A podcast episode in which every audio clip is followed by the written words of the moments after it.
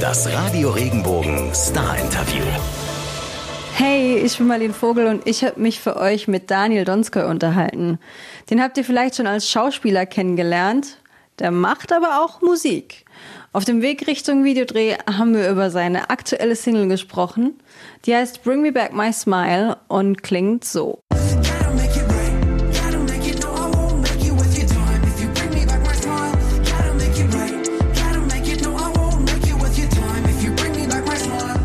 Wir haben große Themen angerissen wie Empathie, Selbstoptimierung und das Gefühl vom Ankommen, aber auch darüber geredet, welche Projekte bei ihm als nächstes anstehen und welche Rolle noch auf seiner Bucketlist steht. Also, viel Spaß beim Hören und enjoy the ride. Hello, wie geht es dir? Ganz gut und dir? Mir geht es auch sehr gut. Ich bin gerade sehr mobil unterwegs. Es geht zum Videodreh für die Single heute. Ich habe jetzt gerade meinen Kameramann Finn abgeholt und äh, wir fahren Richtung Brandenburg raus und nee, müssen gerade noch zum Kameraverleih und sammeln Kameras ein und Equipment und Licht und dann geht es nach Brandenburg raus zum Drehen für die nächsten zwei Tage. Für die nächsten zwei Tage, das heißt, ihr habt Großes vor. Absolut. Also wir machen äh, ein rough, wirklich ein sehr, sehr roughes, durch Corona bedingt auch sehr, sehr kleines Team Video aber wir sind schon sehr erprobt äh, darin. Das letzte Video war auch wirklich sehr rough. Das war nämlich in meinem Wohnzimmer mit meinem iPhone gefilmt und Finn durfte das dann zusammenschneiden. Die große Aufgabe, dann äh, was Schönes draus zu schnimmeln. äh, kann er immer sehr gut, deswegen verlasse ich mich. Es ist, es ist, sehr, sehr schwierig für ihn, weil ich weiß, er, ist, er kann das alles so gut. Weiß ich, dass ich ihn äh, mit allem challengen kann und das funktioniert. Der Druck steigt. Der Druck ah. steigt. Daniel, eigentlich habe ich so voll den cheesy Einstieg geplant, ja. Oh, weil, was hast du für einen cheesy Einstieg geplant? Weil eigentlich hattest äh, du schon äh, zwei Gründe zum Lächeln diese Woche. Du hattest ja Geburtstag, alles Gute das nachträglich stimmt. und heute Dankeschön. kommt die neue Single raus. Wie geht's dir? Mir geht's gut. Also es ist eine verrückte Zeit, in der man sozusagen auf der einen Seite komplett entschleunigt. Ne? Man ist ja absolut gestoppt in allem und trotzdem hat man das Gefühl, man will aktiv sein, also der Geburtstag war, glaube ich, der unspektakulärste, den ich jemals hatte. Und so ein Release-Tag ist natürlich, äh, es ist fantastisch. Aber im Idealfall würde ich heute live spielen irgendwo und ganz viel machen und Freunde sehen und eine Release-Party feiern. Das geht alles nicht. Aber zum Glück haben wir uns ja alle an das digitale Zeitalter gewöhnt. Und äh, es funktioniert trotzdem. Deswegen muss ich sagen, ich fühle mich wirklich, ähm, ja, ich fühle mich gut. Es passieren Sachen ich bin aktiv und ich glaube wirklich daran, dass man gerade in der jetzigen Zeit muss man sich diese Glücksmomente suchen. Und weil die kommen nicht einfach so, die muss man sich gerade proaktiv selbst suchen. Und ähm, ja, das muss man, muss man proben, aber es funktioniert, wenn man sich dann gewöhnt. Wie holst du dir diese Glücksmomente proaktiv selbst? Also auf der einen Seite, ich mache ich mach Sport, B, ich habe wirklich das riesengroße Glück, etwas als Arbeit zu haben, was mir die Seele äh, erwärmt und das ist halt Musik und genauso wie das Schauspiel. Ähm, viel aus der Arbeit, viel daraus tatsächlich Familie per FaceTime dazu zu schalten. Dann mein Geburtstag habe ich irgendwie, meine Familie lebt in fünf Ländern verteilt ähm, und trotzdem durch das, dass wir digital sein können, äh, konnte ich alle sehen. Meine Großeltern, meine Mama in Israel, mein Dad in der Schweiz, meine Geschwister in den Staaten. Das war schon klar. Solche Momente sind gerade priceless, weil man halt ja sonst nicht so viel Inspiration hat gerade und dann äh, ja doch mit allen irgendwo den Geburtstag feiern können, was vielleicht normalerweise ja nicht so möglich gewesen wäre, ne? Ja, vor allem denkt man normalerweise nicht so dran. Also klar, man ruft sich gegenseitig an und man wünscht sich alles Gute, aber jetzt, man weiß ja, die Leute sind sensibler. Also ich glaube, wenn jetzt jemand meinen Geburtstag vergisst, würde ich es denen tatsächlich viel, viel, viel, viel schlimmer äh, nehmen als normalerweise, weil man einfach weiß, klar, wir sitzen alle zu Hause und man wünscht sich Interaktion. Und wenn die Interaktion schon physisch nicht möglich ist, dann zumindest digital. Und ähm, deswegen glaube ich auch, dass zum Teil mit all dem, mit all der Spaltung, die gerade in der Gesellschaft passiert und mit all den Problemen und mit all der Angst, könnte auch was kommen und zwar ein kleines bisschen mehr Empathie. Und ich glaube, das ist zweischneidig. Auf der einen Seite ein Teil der Gesellschaft entempathisiert und der andere Teil lernt gerade total dazu was es bedeutet, zusammenzuhalten, was es bedeutet, eine Gesellschaft zu sein, eine Gemeinschaft vor allem. Wie stellst du dir eine Gesellschaft vor, die empathisch lebt und die auf die anderen achtet? Was wünschst du dir? Also ich glaube, wir sind von, sagen wir mal so, wir müssen ganz woanders noch anfangen, weil unsere Gesellschaft ist leider, das muss man einfach anerkennen, immer noch durchzogen von Rassismus, von Homophobie, von äh, Misogyny, von Sexismus. Das sind alles Dinge, die ganz, ganz tief verankert in der Mitte unserer Gesellschaft sind. Also das darf man einfach nie vergessen. Deswegen, um überhaupt dazu zu kommen, dass wir anfangen, empathisch zu sein, muss man erstmal bekennen, dass diese ganzen Sachen ein riesengroßes Problem sind. Äh, und wenn man das schon tut, ist man schon ein Empath. Weil auch wenn du die Flaws anerkennst, die Probleme der Gesellschaft anerkennst, fängst du an, empathisch zu sein, weil du bist empathisch und nimmst wahr, was in der Gesellschaft passiert. Und dann, wenn wir das einmal geschafft haben, kann man dann anfangen, einander anzulächeln, einander die Hand zu reichen, einander zu fragen, ey, wie geht's dir und wie kann ich dir vielleicht sogar helfen? Ähm, aber da müssen wir noch ein bisschen hin. Also da ist noch ein bisschen Arbeit gesellschaftlich vor uns. Da hast du recht, gell? Man denkt immer, krass, jetzt sind wir im Jahr 2021 schon angekommen und irgendwie äh, ist es dann manchmal echt erschütternd, was da noch vieles auf der Strecke geblieben ist.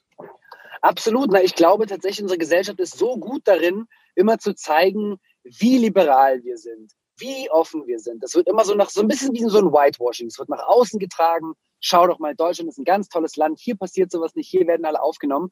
Äh, und wenn du dir dann aber wirkliche Statistiken durchschaust, äh, rassistische Überfälle steigen, antisemitische Überfälle steigen, Islamophobie steigt, homophob, homophobe Übergriffe auf Menschen auf der Straße, das alles steigen. 2021 radikalisiert sich die Gesellschaft gerade eher. Und das ist wirklich zum Teil sehr, sehr erschreckend. Und ähm, ja, was soll man sagen? Ich, ich, ich versuche klar, was dazu beizusteuern im Kleinen, was ich kann mit der Kunst oder mit der, mit der Schauspielerei, auch mit der Musik, um die Leute zu sensibilisieren. Aber das sind Sachen, die sind so viel tiefer verankert, dass man, ja, man muss einfach drüber sprechen, offen drüber sprechen und auch manchmal den Finger halt genau da rein tun, wo es weh tut. Und wir mögen es nicht, darüber zu sprechen. Weil natürlich mag man es nicht, darüber zu sprechen. Das, was weh tut, ist scheiße. Ja. Genau, das, das Unangenehme muss halt manchmal angesprochen werden und da muss dann auch jeder sich an die eigene Nase packen und bei sich anfangen. Und äh, du sagst gerade, das, was weh tut, ist schwer anzusprechen, aber in deiner Single, da sprichst du ja auch über Dinge, die wehtun, die dir dein Lächeln geklaut haben. Möchtest du uns erzählen, welche Geschichte hinter dem Song steckt?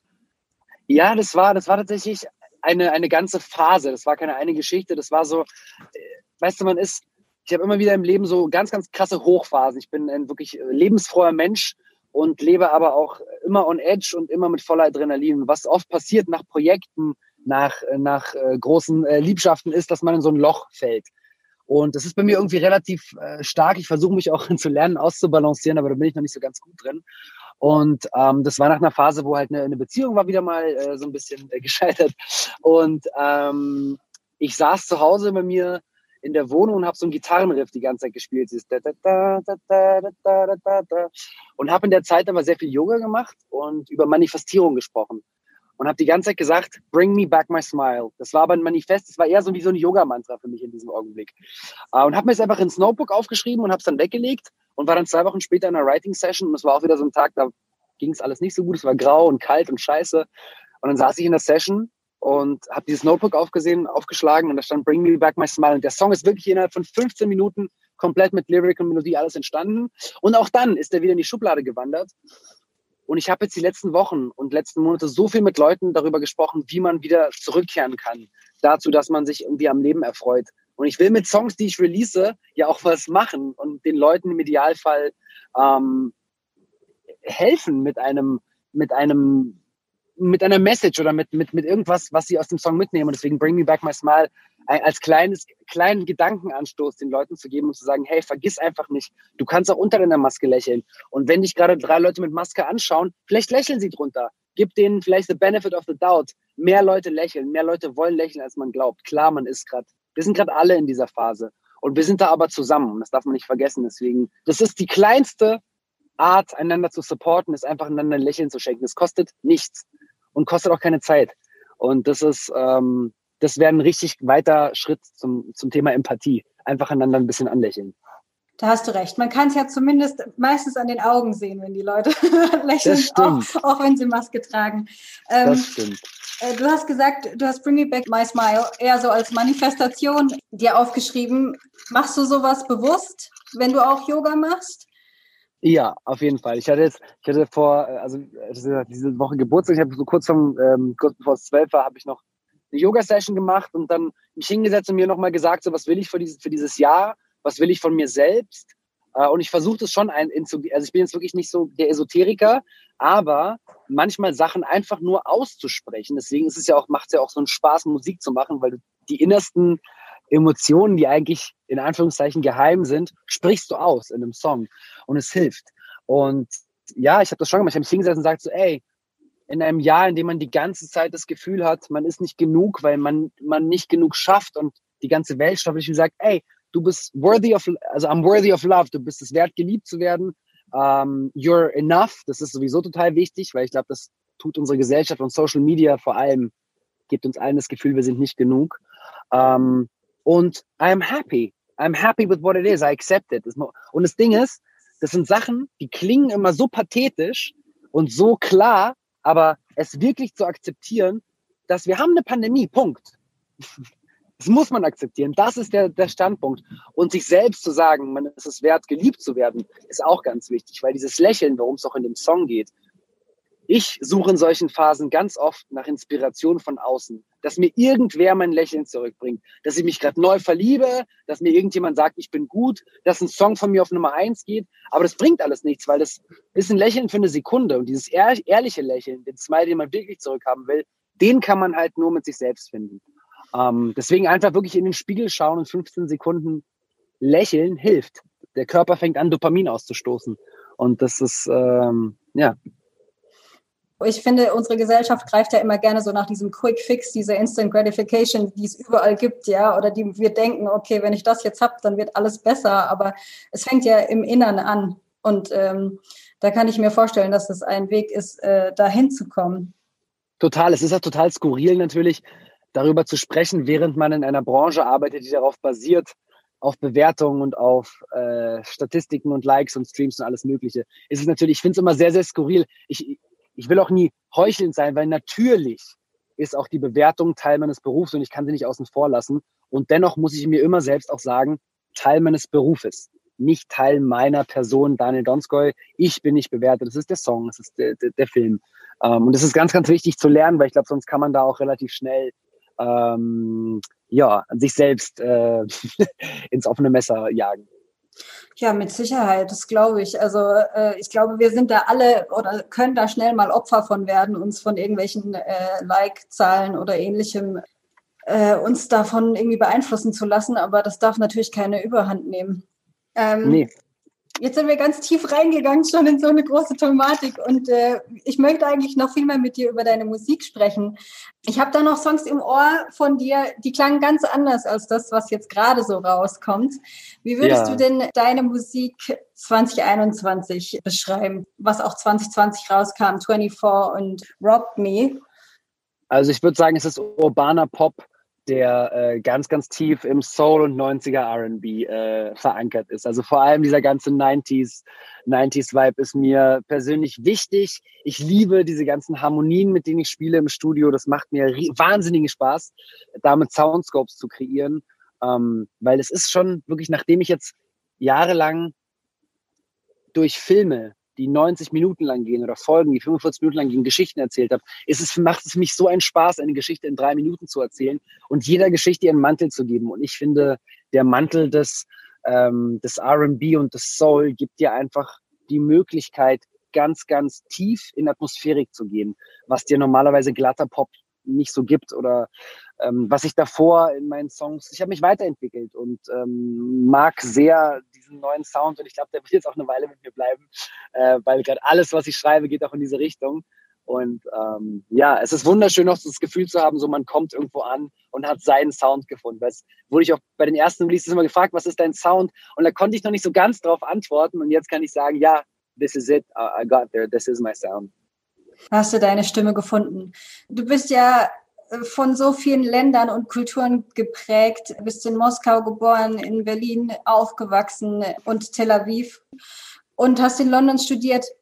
Wie hat es, hat es deinen Sound geprägt? Ja, hundertprozentig. Also allein schon von Kindes auf. Bei uns zu Hause lief eine Mischung aus russischer Folklore, Jamiroquai, Sting und Michael Jackson. Also das war so der, der Beat zu Hause. Ähm, und ich persönlich habe von Kindes auf angefangen, Klavier zu spielen. Meine Oma war große Verfechterin von Chopin und Rachmaninoff, das heißt die größten Melancholiker dieser, der klassischen Musikgeschichte. Äh, und ich persönlich fand als Kind Gospel total geil. Ich kann dir nicht erklären, warum. Meine Mutter kam immer mit zu Menschen und was hörst du dir das an? Also ich weiß es nicht. Es fühlt sich nach großen Emotionen und Liebe an. Und ähm, dann in Israel kamen natürlich die ganzen Middle Eastern Tunes, äh, ganz viel israelischer Rap, arabische Klänge. Und in London war ich, dann bin ich dann total reingefallen ins ganze Dubstep und Grime. Und höre ganz, ganz viele, also meine ganzen Lieblingsrapper sind so Leute aus Birmingham und Liverpool. Kofi Stone, wenn du den noch nicht kennst, musst du dir den mal reinziehen. Der ist wirklich äh, incredible.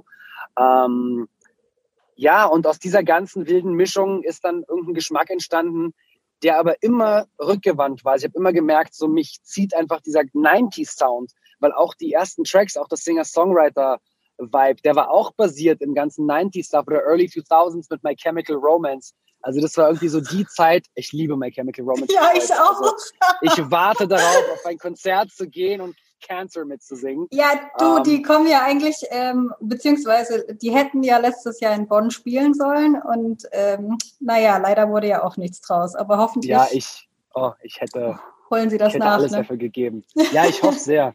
Und es ist das Ding, so diese ganzen Genres, natürlich stimmen die überein, aber ich merke, die Genres, die mich am meisten ansprechen, egal in welche Richtung, sind die, wo Musiker offen und ehrlich über Gefühl sprechen. Mich spricht halt zum Beispiel sehr viel Hip-Hop an, aber mich spricht kein Hip-Hop an, wo es darum geht, uh, Bitches, Money, Coke and Whores. So, das, da sind manchmal die Beats geil, aber der Song an sich ergreift mich nicht. Vielleicht bringt er mich im, im Fitnessstudio zum Pumpen. Aber weißt du, wenn Kofi Stone darüber rappt, wie seine Eltern sich trennen und er in einer Council Estate Flat in Birmingham sitzt, ohne jemals jemand anderem zu sagen, dass er scheiße ist, sondern er erzählt nur über sich selbst und zeigt den Leuten, warum er gerade eine Geschichte erzählt. Das ist, finde ich, das Wichtigste bei Musik. Und das hast du bei Punkrock, das hast du genauso im RB, das hast du im Soul, das hast du auch bei guten Popkünstlern. Ähm, und das ist die Musik, die mich sozialisiert hat. Musik, die wirklich ähm, dich berührt und wirklich in eine Geschichte mit einnimmt. Und da ist es egal, welches Genre. Weil, was weiß ich, wenn man sich James Bay anguckt, vom ersten Album Chaos and the Calm zu Electric Light, was ein Unterschied. Trotzdem, wenn er auf Tour ist und Songs aus beiden Alben spielt, denkst du dir nicht, oh, warum ist das denn jetzt elektronisch? Nein, du, du glaubst der Geschichte, du folgst dem Künstler.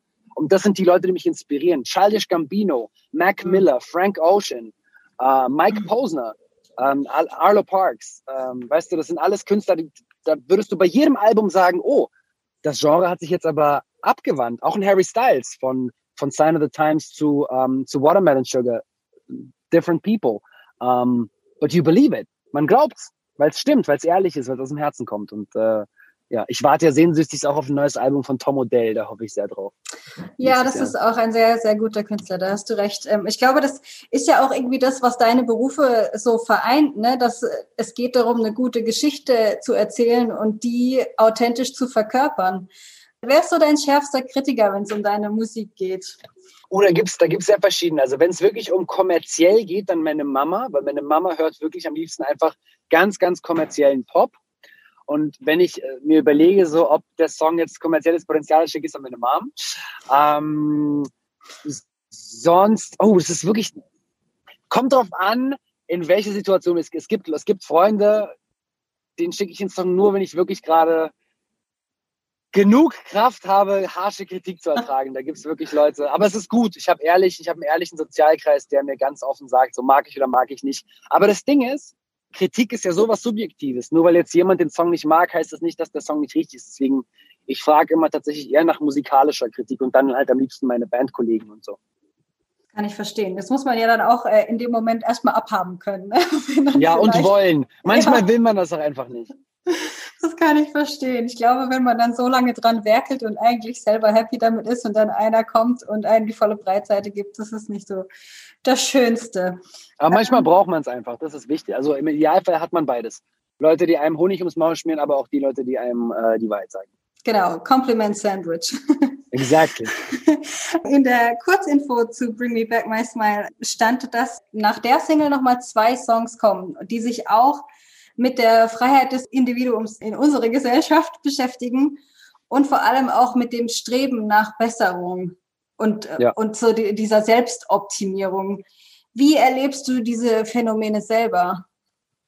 Äh, Selbstoptimierung erlebe ich auf eine Art und Weise, stell dir einfach vor, also ich mache das immer. Ich, ich gehe auf Instagram live und das Erste, was ich anfange zu suchen, ist ein Filter.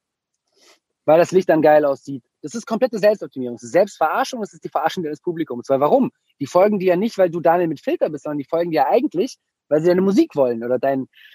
Und wir haben es aber so in uns, es ist schon so normal geworden, alles selbst zu optimieren. Ähm, und das ist gefährlich. Und bei der Musik ist es genau dasselbe. Ich sitze halt im Studio manchmal und denke mir so, der Song ist eigentlich fertig. Was mache ich hier gerade? So, da muss nicht noch ein, der 17. Reverb-Hall drauf. Und da muss jetzt, weil der Song an sich stimmt. Aber in einer Gesellschaft, in der alles so, so schnell geht, alles immer verfügbar ist, passiert Folgendes, dass die Leute glauben, wenn irgendwo ein Makel ist, fällst du durch. Und nur Perfektion kann durchdringen. Und es leider stimmt es ja auch, weil wenn du die Algorithmen anguckst, Algorithmen basieren darauf, dass sie Fehlerquoten dezimieren. Das heißt, allein diese ganz, also wie unsere Musikbranche funktioniert, wie das Schreiben funktioniert, du minimierst Fehler. Und das ist Selbstoptimierung. Das machen wir überall.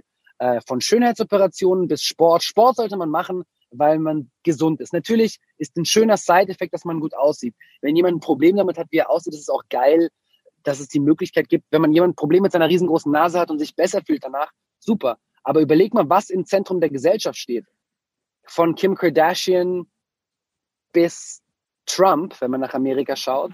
Ähm, das ist Selbstoptimierung, Fake News und das ist das Zentrum unserer Wahrnehmung in den Medien. Und das ist, ähm, das führt einfach dazu, dass wir alle das Gefühl haben, wir sind nicht genug. Und diese Genugheit, die gibt dir keine, die gibt dir nicht die Gesellschaft, die gibst du dir immer nur selbst. Und einer der nächsten zwei Tracks heißt My Way. Und da geht es darum, also bei mir geht es auch darum, ich, ich schaue, weißt ich habe keine Wohnung, ich lebe ein relativ unnormatives Leben. Und jedes Mal, wenn ich zurückkehre in Momente, wo äh, mich Leute aus der Vergangenheit fragen, sag mal, warum hast du denn das alles nicht? Und ich muss mich dann versuchen, ich komme in, in, in, den Moment, wo ich mich erklären muss für meinen Lebensstil. Ich denke mir so, warum? Wem steht zu, meinen Lebensstil zu kritisieren, wenn nicht mir selber? Nur mir selber eigentlich. Ähm, darum geht es halt in diesen Songs, um diese Findung, ähm, also um, den, um den Versuch aufzuhören, den anderen gerecht werden zu wollen, weil das wirst du automatisch, wenn du selbst mit dir zufrieden bist, musst du auf diese Fragen nicht mehr antworten, wenn du nicht möchtest. Und darum geht's in der Musik und ich versuche den Leuten ein Insight zu geben, wie ich diese Journey erlebe, um im Idealfall sie zu inspirieren, ihre eigene Journey zu machen oder vielleicht auch einfach nur dabei zuzuschauen und denen Stärke zu geben. Also das, darum geht's in der Musik vorrangig. Und, und allen gerecht werden funktioniert ja sowieso nie, ne? Das, das kannst du vergessen, ja, ja. Dann, äh, das ist leider, oder vielleicht auch gut so. Ist genauso, wie man nicht in jedem, jedem in den Kopf reinschauen möchte. Ich will ungern wissen, was jeder Mensch denkt um mich rum. Weil was jemand denkt, gehört ihm. Und was ich denke, gehört mir. Ich will auch nicht, dass jemand meine Gedanken lesen kann. Und genauso ist es mit meinen Meinungen, mit meinem Geschmack. Im Idealfall hast du das, die Möglichkeit, dir einen zu bilden, eine Meinung zu bilden, einen Geschmack zu bilden. Das, was du wirklich magst und möchtest. Ähm, weil ich weiß nicht, viele Leute, ich glaube, das fängt ja bei allem an. Jemand kreiert eine Spotify-Playlist und kreiert eine Spotify-Playlist, weil er denkt, das ist eine coole Playlist, die andere vielleicht auch mögen. Und nicht mehr, das sind meine Lieblingssongs. Weißt du, wir beide sprechen darüber, dass wir My Chemical Romance äh, geil finden. Manche Leute sagen, oh, äh, das ist ja nicht mehr cool. Doch, es ist fucking geil. Ich liebe es. Es ist groß, fett, emotional und fucking cool. Auf alle Fälle, ja. Da stimme ich dir zu. Es ist nur, ja, klar, Playlists zusammenstellen und so ist natürlich heutzutage nicht mehr das, was man früher gemacht hat, wenn man Mixtape gemacht hat. Ähm, genau. Da fehlt ein bisschen die Liebe, würde ich behaupten. Aber ähm, jetzt hast du von dem neuen Song erzählt. Arbeitest du auch an einem Album oder ist es jetzt gerade so Track by Track einfach raushauen, was du, was du fertig hast? Ähm, also ich habe so viel geschrieben in den letzten zwei Jahren, es waren irgendwann über 100 Tracks und ich habe dann runterdezimiert, auf welche ich erstmal als Singles rausbringen möchte. Ich wollte ja vor, vor der Pandemie, ich wäre jetzt eigentlich im Februar auf Tour gegangen mit dem Album schon und wollte das releasen im Laufe des letzten Jahres äh, und habe dann kompletten Umschwung gemacht, als dann im März klar war, okay, Corona is here to stay for a while, äh, habe ich neue Songs geschrieben und manche von den Songs ähm, sind auch nach, nach, nach erst den Albumtrack Tracks erstanden. Und jetzt gerade war ich die letzten vier Wochen in Brandenburg in einer kleinen Hütte und habe jetzt am Album weitergearbeitet. Und da war es auch für mich ein klarer äh, Gedanke. Ich wollte unbedingt ein Konzeptalbum schreiben als erstes, um mich wirklich vorzustellen, musikalisch nochmal. Äh, und habe dann mit etlichen Labels zu tun gehabt und war kurz davor, eigentlich zu signen. Äh, und es war aber ganz, ganz klar, wenn ich signe, ist mein Konzeptalbum tot. Und ähm, ich habe mich dann dazu entschlossen, dieses Album doch so zu machen, wie ich möchte, das erste zumindestens. Und das ist hoffentlich bald fertig, kann Ende 21 released werden, damit wir dann Anfang 22 damit auf Tour gehen. Das heißt einfach kompromisslos Daniel Donskoy aufs Album packen und nicht von jemandem fremdgesteuert. Ja, also klar, im Idealfall, im Idealfall findet man Partner und ich glaube auch daran, dass ich sie finden werde, äh, weil wenn man eine längerfristige Karriere möchte, braucht man starke Partner an seiner Seite. Ob das jetzt ein Major-Label ist oder nicht, sei dahingestellt. Es gibt verschiedene Arten und Weisen mittlerweile, wie man das machen kann. Ähm, aber ja, das, ich, ich habe auch den Namen des Albums, ich weiß, wie es heißt, I know what it's about. Ich bin mein ganzes Leben gefühlt, um zur Freiheit zu gelangen, vor irgendwas weggelaufen. Und dieser erste Track, den ich geschrieben habe für das Album, hieß The Great Escape. Und ähm, darum geht's in dem Track. Ist es Freiheit oder ist es Weglaufen? Äh, weil ich glaube, das ist äh, viel die Frage, die ich mir selber gestellt habe im Leben. Ähm, bin ich gerade in einer neuen Stadt, weil ich die Freiheit suche oder bin ich vor irgendwas weggerannt? Und das haben wir viel, viele von uns haben, das weißt du, wir suchen uns neue Jobs, neue Freunde, neues Haus, neue Wohnung, äh, neue Umstände. Warum machen wir das die ganze Zeit? Was fehlt? Was fehlt den Menschen in der modernen Welt, dazu glücklich zu sein? Weil im Endeffekt, wenn du die Leute von früher anschaust, die waren mit weniger glücklicher als wir heute im Gesamtschnitt. Auf alle Fälle. Und was braucht es für dich zum Ankommen? Hast du da schon eine Antwort drauf? Nee, weil ich immer wieder lerne, neu anzukommen. Jetzt gerade in Brandenburg, ich war irgendwann so, wow, this is home. Ich habe ein kleines Häuschen mitten in der Pampa ohne, ohne 4G. Und ich komme da an, da gibt es einen kleinen Ofen, den kann ich anschalten. Äh, und da war eine einäugige Katze. Und ähm, das hat sich zu Hause angefühlt, äh, weil es war ruhig und ich konnte mich besinnen und mir war warm und mir ging es gut und ich habe Musik gehört. Und es hat mir in dem Augenblick komplett gereicht. An anderen Tagen na klar, auf der Tour komme ich an, weil die Technik steht und ich mich im Soundcheck geil auf dem Ohr habe und dann steht das Publikum da und singt mit und ich denke mir, nein, nein, nein, jetzt bin ich angekommen. Und diese ganzen Ankommenmomente, die kann man gar nicht miteinander vergleichen, darf man nicht, weil jedes Ankommen ist für sich in its own right, hundertprozentig. Und das versuche ich eigentlich für mich zu klären. Ich will einfach im Moment ankommen. Und sobald du in jedem Moment angekommen bist, kann der Moment sonst was sein und sonst wo und dir geht's gut. Und das ist ein harter Weg, da sich hinzumanövrieren. Aber ähm, ich lerne, ich versuche das zu lernen. Das glaube ich, das ist auch eine große Aufgabe, die wir einen wahrscheinlich äh, ein Großteil das ganze Leben begleitet von allen, ja, absolut. Ich glaube auch nie, ich, also glaubst du Menschen, die sagen, ja, weißt du, jetzt bin ich so richtig angekommen, alles ist super. Also da, guck mal die Leute an, sagst du, sag mal, ja, klar, wenn man die Augen vor allem verschließt, dann kann man das sich so denken. Aber das Leben ist ja nun mal ein Leben und kein statisches Foto. Deswegen funktioniert Social Media so gut. Social Media setzt den Moment, der dir propagiert und suggeriert, du bist in diesem Augenblick perfekt. Und daran orientieren wir uns alle. Also suchen wir die ganze Zeit diese Momente, wo wir ankommen. Aber wir sind ganz oft schon angekommen, bevor wir es überhaupt wissen. Und, und so wie du es gerade gesagt hast, äh, das Leben ist im Fluss. Und ich habe so von außen äh, betrachtet das Gefühl, du bist ständig in Bewegung. Du tust und tust und tust. Was passiert, wenn du innehalten musst? Ja, manchmal kommt, ähm, das muss ich jetzt auch lernen, dann kommt halt doch schon die, auch die Melancholie so raus. Ich bin, das war ganz interessant, ich, hab, ich muss mich mal zurückerinnern, so an, ans Kindesalter. Ich war eigentlich ein krass introvertiertes Kind. Ähm, und habe mich so daheim gefühlt in dieser ganzen melancholischen Klassikmusik, weil es zu mir so gesprochen hat. Und ich glaube, Teil meines Coping Mechanisms, dadurch, dass wir so viel umgezogen sind und so viele Länder, war es auch extrovertiert zu werden. Zu lernen, sozusagen nach außen, auch mit dem Lächeln und mit Positivität Sachen zu sich zu holen. Und ich merke manchmal, wenn ich dann aufhöre, dann kommt so eigentlich manchmal so dieses Ursprungsding zurück, wo ich merke, ich muss, ich, ich kann dann über Tage, ich muss mit niemandem reden ich rufe dann auch niemanden an, ich sitze dann auch wirklich ruhig und mache Musik und mache Sachen für mich.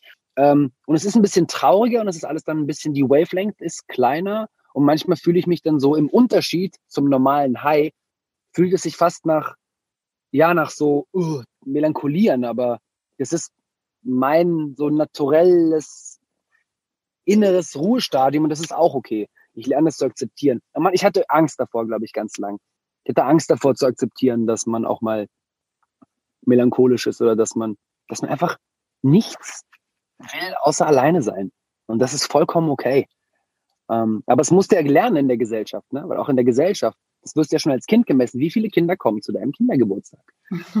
Ja, und Produktivität steht natürlich ganz oben mit auf der Liste. Ne? Und wenn du dann äh, dich mal zurückziehst und Dinge tust, die einfach dir gut tun oder die du in dem Moment gerade brauchst, aber die vielleicht nicht auf ein gewisses Ziel zuarbeiten, dann kann Dann wirst du auch noch Hedonist genannt. Hedonist und Egozentriker. Ich krieg das, ich muss dir sagen, ich krieg das ja sogar, äh, wenn ich sehr viel ähm, mit meiner, äh, meiner Musik arbeite.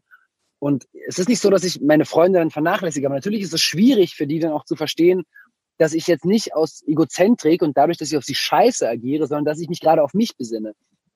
Und das ist zurück zu dem ersten, ersten Thema, was wir besprochen haben, Empathie. Die Empathie einem selbst gegenüber ist die, mit der man anfangen muss, um anderen gegenüber empathisch zu sein. Wenn du anfängst zu verstehen, ja, okay, der Mensch ist gerade sauer auf mich, aber ich bin empathisch und ich verstehe das, statt zu sagen, ja, fick dich doch selbst. Aber unsere Gesellschaft basiert oft darauf, einfach zurückzubellen und zu schreien und einander anzukacken. Und das ist leider auch gerade in Corona-Zeiten ist das natürlich nicht besser. Ja, ich meine, das ist halt immer die einfache Variante, als sich vielleicht selbst mal hin zu hinterfragen. Ne? Ähm Klar. Ja, aber ähm, da muss man auch die Leute in Schutz nehmen. Ich glaube, viele Menschen haben, ähm, ich, wir haben dadurch, dass wir uns viel, glaube ich, mit Medien und Kommunikation beschäftigen, lernen wir, ähm, was es bedeutet, sich mit seinen Emotionen zu beschäftigen. Ich habe das in der Schauspielschule gelernt, meine Emotionen nachzuvollziehen, zu analysieren und zu benutzen. Ähm, und was man nicht darf, und das finde ich ist immer, gerät sehr oft in Konversationen über jetzt, was Corona mit der Gesellschaft gemacht hat, in Vergessenheit. Es kommt zu diesem Wir und die.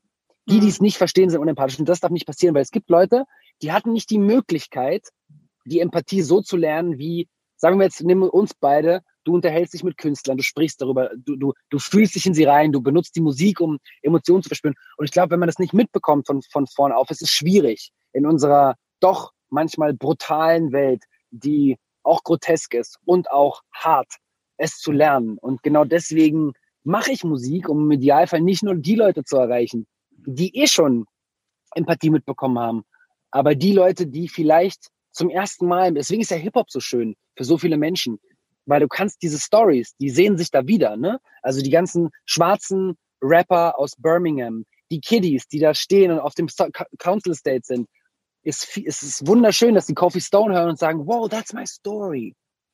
Someone else told me about my story und I feel heard. Und das ist das, was ich mit Musik auch erreichen will. Klar, ich, ich, bin, ich, bin, kein, ich bin kein Rapper aus Birmingham. Ich habe eine andere Sozialisierung, deswegen kann ich über andere Perspektiven sprechen, um hoffentlich da die Leute zu erreichen, die das hören möchten und sollen. Und genau.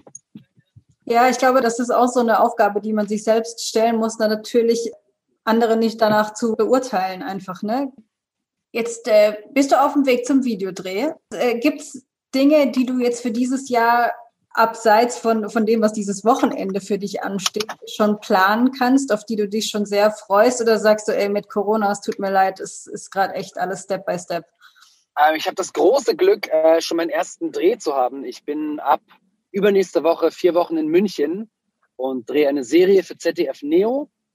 Ähm, gehe danach direkt ins Studio weiter, um am Album an, anfangen zu arbeiten, richtig und habe danach noch zwei, drei Drehs in Aussicht. Mal schauen, da weiß ich nicht, ob jetzt, ich, das ist zum ersten Mal seit Monaten, dass ich weiß, was die nächsten sechs Wochen passiert. Das ist schon mal richtig viel. Da bin ich jetzt schon ganz vorne mit dabei. Also ich will es jetzt auch nicht verschreien. Ne? Ähm, so sechs Wochen ist schon, das hatte ich jetzt seit, seit März nicht mehr. Wir wollen das große Gefühl der Sicherheit auch nicht zerstören. Ähm, nee, nee, nee. kannst du uns jetzt schon verraten, was da, um was es da gehen wird in der Serie? Äh, tatsächlich eine Corona-Thematik. Äh, ich glaube, die Pressemitteilung ist noch nicht raus, deswegen darf ich nicht komplett was sagen, aber es geht um, um ein junges Paar und sie haben, sagen wir mal so, verschiedene Ansichten über die Sache. Okay, das klingt sehr spannend. Jetzt ist das äh, das eine Projekt, was du vor dir hast, das Album, was du vor dir hast. Schauspieltechnisch, finde ich, zeigst du dich bisher so facettenreich, wie du dich auch so von der Persönlichkeit, die ich von außen beurteilen kann, äh, zeigst. Gibt es ein Projekt, eine Herausforderung, ein, eine Rolle, die du unbedingt äh, noch für dich irgendwie mal landen möchtest, die du auf deiner Bucketlist hast? Ja, also auf jeden Fall äh, Bond-Bösewicht ist so, dass mein Nonplusultra-Ziel ist, ein Bond-Bösewicht zu spielen. Das wäre so mein, also ich habe als Kind, das waren meine Heroes. Klingt jetzt richtig komisch, aber ich wollte nie, dass Bond gewinnt. Ich wollte, dass der Bösewicht gewinnt. Und das waren, also Joker war mein absoluter Hero.